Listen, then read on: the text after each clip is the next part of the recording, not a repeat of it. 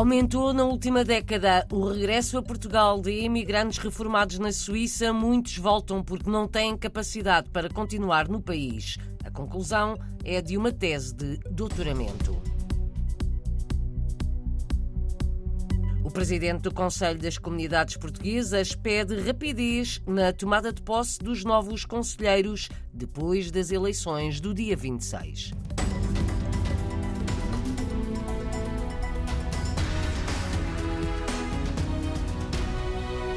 Terá sido recuperado na Suíça cerca de um milhão de euros de ex-emigrantes portugueses, dinheiro descontado para a segurança social no país e que só agora foi recuperado por uma empresa fundada por luso-descendentes. A empresa SP dedica-se a descobrir este dinheiro deixado por portugueses em caixas de pensões suíças. De acordo com o Controle Federal das Finanças do país, existiam 5 mil milhões de euros esquecidos em mais de 600 mil caixas de pensões, isto porque as regras obrigavam à transferência dos fundos sempre que se registassem mudanças no trajeto dos trabalhadores, o que não terá acontecido. De acordo com a SP Now, nos últimos dois anos foram cerca de mil os ex-emigrantes portugueses que se inscreveram para tentarem saber se tinham dinheiro nas caixas suíças. Mais de um terço conseguiu reaver algum. No total, terá sido recuperado um milhão de euros. São cada vez mais os portugueses na Suíça que voltam a Portugal depois da reforma. Muitos voltam porque não têm capacidade económica para continuarem no país. Quando regressam a Portugal, sentem-se estrangeiros. São conclusões de uma investigação, uma tese de doutoramento de uma socióloga portuguesa, Liliana Azevedo. Na última década, houve mais portugueses a deixar a Suíça, portugueses com mais de 60 anos. A autora da investigação, Liliana Azevedo, começa por explicar quem são as pessoas alvo deste estudo, portugueses que há 40 anos emigraram para a Suíça. É nos anos 80 e, sobretudo, a partir de meados da década de 80 que se torna um destino massivo da imigração portuguesa. E, portanto, nós agora situamos precisamente 40 anos depois, ou seja, quem imigrou nos seus 20 está agora a chegar à idade da reforma. No caso da Suíça, a opção preferencial, ou o que estamos a observar realmente, é um regresso novamente massivo. O que leva os portugueses a regressar é a dificuldade ou a incapacidade de muitos em ficar na Suíça. A capacidade económica para se manter a viver na Suíça é um dos países mais caros, tem um sistema, portanto, de saúde extremamente caro também, faz com que as pessoas, quando chegam à idade da reforma, e acabem por perceber, tendo muitos deles, ou uma grande maioria, casa em Portugal, o melhor é regressarem a Portugal. Muitos portugueses e imigrados na Suíça têm regressado a Portugal depois da reforma, mas em muitos casos essa não seria a escolha, explica a investigadora Liliana Azevedo. Se inicialmente a maior parte realmente tinha como projeto de vida ir uns tempos e regressar, e o que se verifica é que esse regresso acontece, podemos pensar que realmente eles estão a concretizar o seu projeto inicial. O que nós temos que ter em conta é que ao longo das décadas em que cá estiveram, para grande parte foram 30, 35, 40 ou mais anos, os projetos de vida foram mudando ao longo do tempo. E, de facto, muitas pessoas quando chegam aos seus 60 anos ou 65, já não estavam a pensar regressar de forma permanente a Portugal. Explicações de Liliana Azevedo, socióloga, autora de uma tese de doutoramento sobre o que fazem os portugueses na Suíça depois de reformados, concluiu que alguns querem regressar a Portugal, mas muitos outros voltam por não terem capacidade económica para continuarem no país. Chegados a Portugal, nem sempre a reintegração corre bem? O primeiro ou os dois primeiros anos são muito difíceis em termos de reintegração. É preciso realmente voltar a apropriar-se os códigos e as normas. As pessoas já não sabem como lidar, por exemplo, com, com as instituições portanto, portuguesas, nomeadamente porque, entretanto, houve uma digitalização muito forte em Portugal. Há este sentimento de sentir-se novamente imigrante imigrante, a pessoa que vem de fora. As autoridades, portanto, portuguesas não estão conscientes, não estão alertas e não estão eh, atentas para os imigrantes mais envelhecidos. Existe uma preocupação muito grande, nomeadamente com o aspecto saúde, mas também é com o aspecto, portanto, é da sociabilidade e da solidão. Muitas das pessoas que regressaram e que eu tenho vindo a acompanhar estavam na expectativa de regressar e de encontrar algo do que conheciam, mas tudo mudou e, nomeadamente, as próprias amizades que tinham, muitas delas já não estão. Liliana Azevedo, socióloga, autora de um estudo que continua a desenvolver sobre o regresso a Portugal de portugueses reformados na Suíça.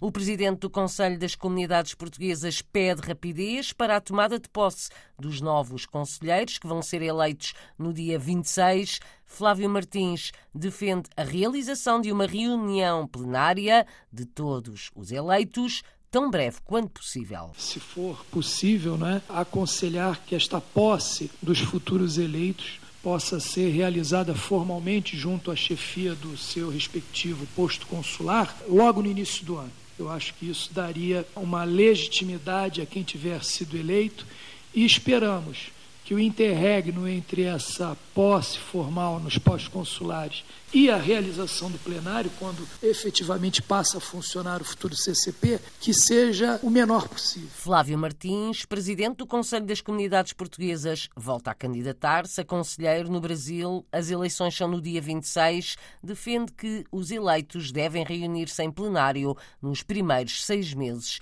do próximo ano. As eleições são no dia 26 podem votar todos os portugueses recenseados no estrangeiro. O voto é presencial. O objetivo é escolher o conselheiro das comunidades da área de residência do eleitor. Faltam campanhas de esclarecimento, diz Flávio Martins, presidente do CCP, Conselho das Comunidades Portuguesas. Os eleitores no estrangeiro deviam habituar-se a verificar onde se estão recenseados. Fazer-se uma urgente campanha de sensibilização dos eleitores nas comunidades para que as pessoas percebam que precisam verificar atempadamente se estão mesmo recenseadas e se poderão votar da maneira como cada um espera nas próximas eleições, no caso aí para os círculos eleitorais da Europa e fora da Europa.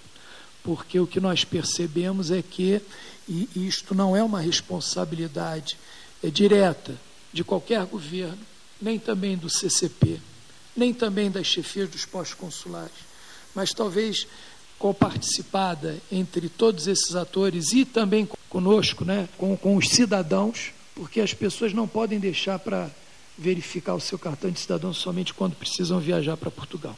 Isso é um dever é, cívico, político, que as pessoas precisavam ter em conta sempre. Flávio Martins, dirigente do Conselho das Comunidades Portuguesas sobre as próximas eleições no dia 26, eleições para este órgão de consulta do governo. Depois, em março, realizam-se de novo eleições legislativas em Portugal. Em final de mandato à frente do CCP, Conselho das Comunidades Portuguesas, Flávio Martins apresentou contas na sexta-feira em Lisboa.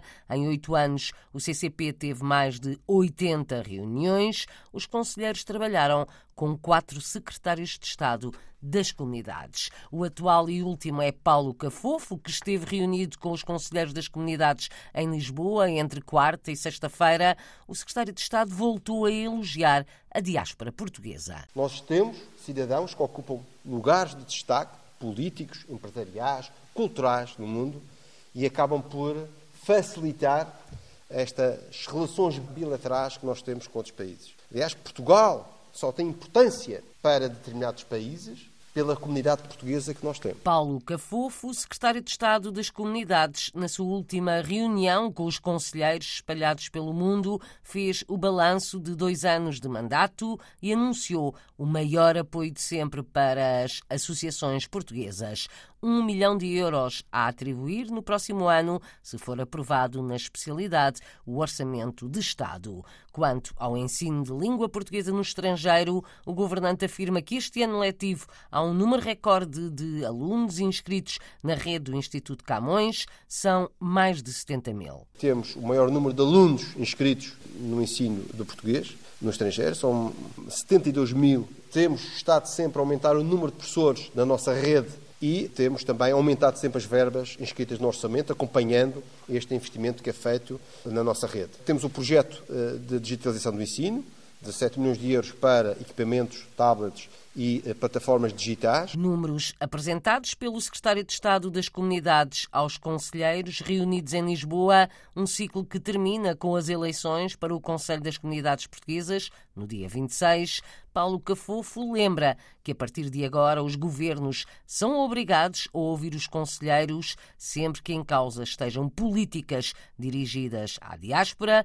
Lembra também que vão poder ser eleitos mais conselheiros das comunidades portuguesas no mundo. Teremos mais círculos eleitorais, temos mais conselheiros, 90 agora, e parece absolutamente importante que o próximo governo seja obrigado a consultar este Conselho em matérias que dizem respeito à diáspora portuguesa. Isto será, eu diria mesmo, a maior evolução desde a criação deste uh, Conselho das Comunidades Portuguesas. Paulo Cafofo, Secretário de Estado das Comunidades, as eleições para o Conselho das Comunidades Portuguesas, órgão de consulta do Governo, são no dia 26.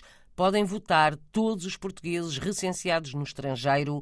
O voto é presencial. O objetivo é escolher o conselheiro das comunidades da área de residência do eleitor.